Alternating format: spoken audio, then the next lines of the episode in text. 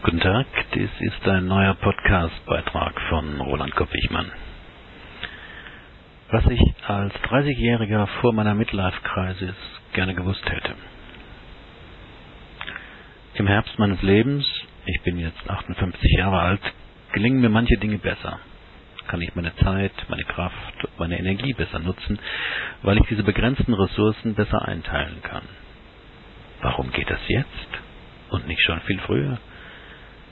Ich habe darüber nachgedacht und bin auf folgende Punkte gekommen. Dinge, die ich vielleicht schon als 40-Jähriger gerne gewusst hätte. Erstens. Dinge, um die man sich Sorgen macht, passieren meistens nicht. Und um das, was einem passiert, hat man sich meist keine Sorgen gemacht.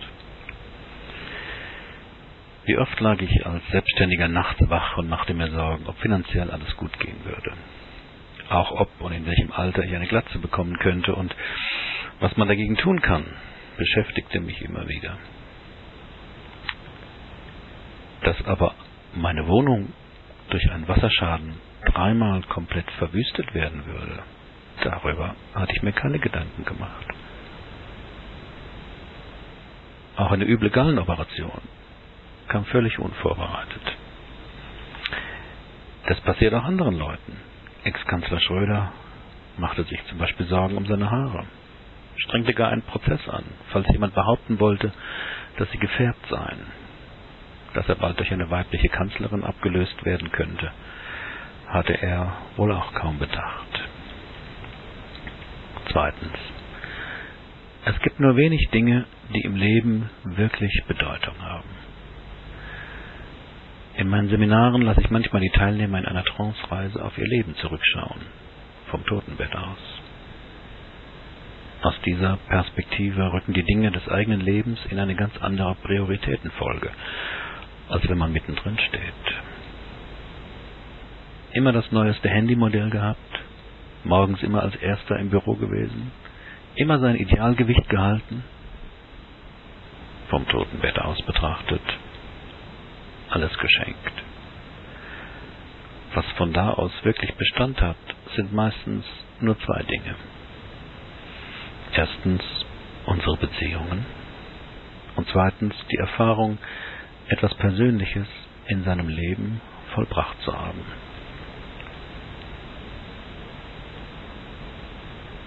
Drittens. Das Leben ist mehr als eine Sammlung von To-Do-Listen.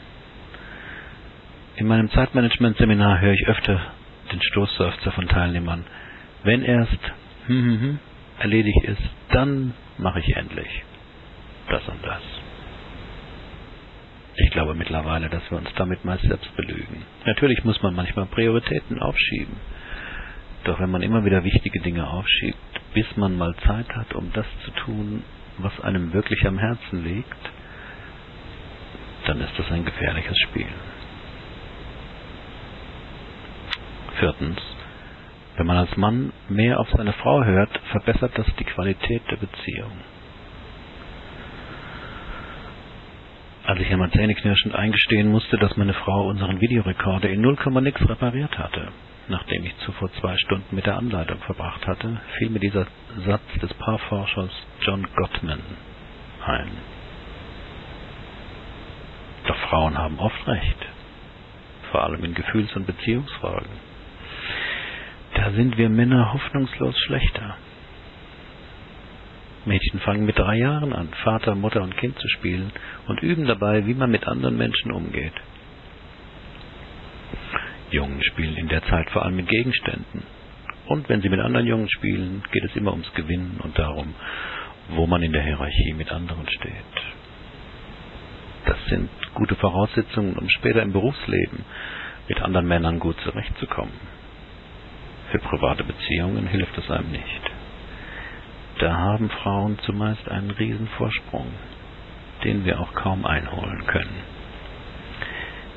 Die gute Nachricht ist, unsere Frauen geben uns viele Hinweise und Tipps, wie man Beziehungen führt. Oft ungefragt und vielleicht als Beschwerde formuliert, aber der Kern stimmt oft. Nur haben Männer es nach meiner Beobachtung schwer, diese Hinweise anzunehmen. Wir fühlen uns schnell gekränkt, belehrt, kritisiert. Ein Tipp von Mann zu Mann. Stellen Sie sich vor, das, was Ihnen Ihre Frau sagt in puncto Beziehung, würde Ihnen Ihr bester Freund sagen. Wie klingt es dann in Ihren Ohren? Fünftens. Wer etwas will, findet Wege. Wer etwas nicht will, findet Gründe. Dieser Satz hilft mir, wenn ich mir etwas vorgenommen habe, beispielsweise den Keller aufräumen, endlich regelmäßiger joggen und so weiter, und keine Zeit dafür finde. Oder nach einer Weile bemerke, dass ich das, was ich mir vorgenommen hatte, nicht gemacht habe. Dann weiß ich, dass ich das, was ich mir vornahme, vornahm, ich doch nicht wirklich wollte. Vielleicht, weil es mehr aus einem inneren Anspruch kam, anstatt aus einem Bedürfnis, oder weil die Kosten-Nutzen-Rechnung doch zu ungünstig ausfiel für mich. Früher wertete ich mich dann gern ab als willensschwach, faul etc. Doch mittlerweile weiß ich, dass ich für das, was ich wirklich wollte im Leben, ich fast immer Wege fand, es zu verwirklichen. So holte ich zum Beispiel in zweieinhalb mühevollen Jahren mein Abitur nach, weil ich studieren wollte. In Ihrem Leben ist es bestimmt genauso. Das, was Sie wirklich wollten, haben Sie auch gegen große äußere und innere Widerstände erreicht.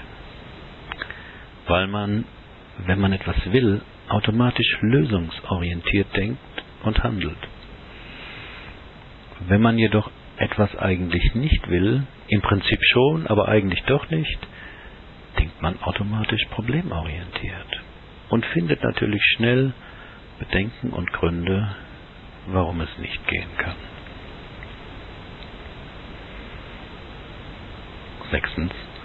Das Leben findet immer einen Weg. Dieser Satz hat mich in späteren Jahren immer wieder getröstet, wenn es schwierige Situationen zu bewältigen gab und ich nicht wusste wie. Egal, ob man Insolvenz anmelden, der geliebte Partner stirbt oder ein, eine bedrohliche Krankheit erwischt. Wenn man nicht weiter weiß, das Leben findet immer einen Weg. Das heißt, in schwierigen Situationen kann man lernen, sich anzuvertrauen. Das kann ein Mensch sein oder wenn man daran glaubt, auch Gott. Ich denke, der wichtigste Schritt ist das Anvertrauen. Es beinhaltet ein Loslassen an den bisherigen, oft krampfhaften Lösungsversuchen und das Eingeständnis, dass man einen Weg auf einer anderen Ebene braucht. Diesen Satz sagt ursprünglich der Wissenschaftler in Jurassic Park, als es darum geht, dass die auf der Insel ausgesetzten, sterilisierten Dinosaurier sich theoretisch nicht vermehren können, es aber dann doch tun. Denn das Leben findet immer einen Weg. Siebtens. Gott ist eine polnische Putz Putzfrau und es geht ihr gut. Diesen Satz hörte ich zum ersten Mal auf dem Est-Training, als aus dem Publikum von 250 Teilnehmern jemand aufstand und fragte, und was ist mit Gott? Die Antwort hat mir in verschiedenen Phasen meines späteren Lebens viel geholfen, denn die spirituelle Suche hat mich immer wieder beschäftigt. Mit 31 Jahren lief ich als Sannyasin zwei Jahre in roter Kleidung herum und versaute mir unter anderem damit meine Diplomabschlussnote. Danach studierte ich intensiv tibetischen Buddhismus, bis ich nach einiger Zeit erkannte, dass ich das vor allem tat, um ein besserer Mensch zu werden. Als denkender Mensch ist mir die Existenz eines personalen Gottes zu menschlich und zu sehr von kindlichen Gehorsamsvorstellungen beeinflusst, als dass ich das jemals ernsthaft glauben konnte. Und Aussagen wie Gott ist Energie, ein Prinzip, der Urgrund allen Seins etc. sind mir reichlich unpräzise. Und was ist jetzt mit Gott? Ich weiß es nicht. Aber ein Gott, zu dem George Bush täglich betet und dieser ihn nicht ermahnt, nicht weiter solch gefährlichen Unsinn in der Welt anzurichten, ist mir eher unheimlich. Dann glaube ich lieber an obige Antwort.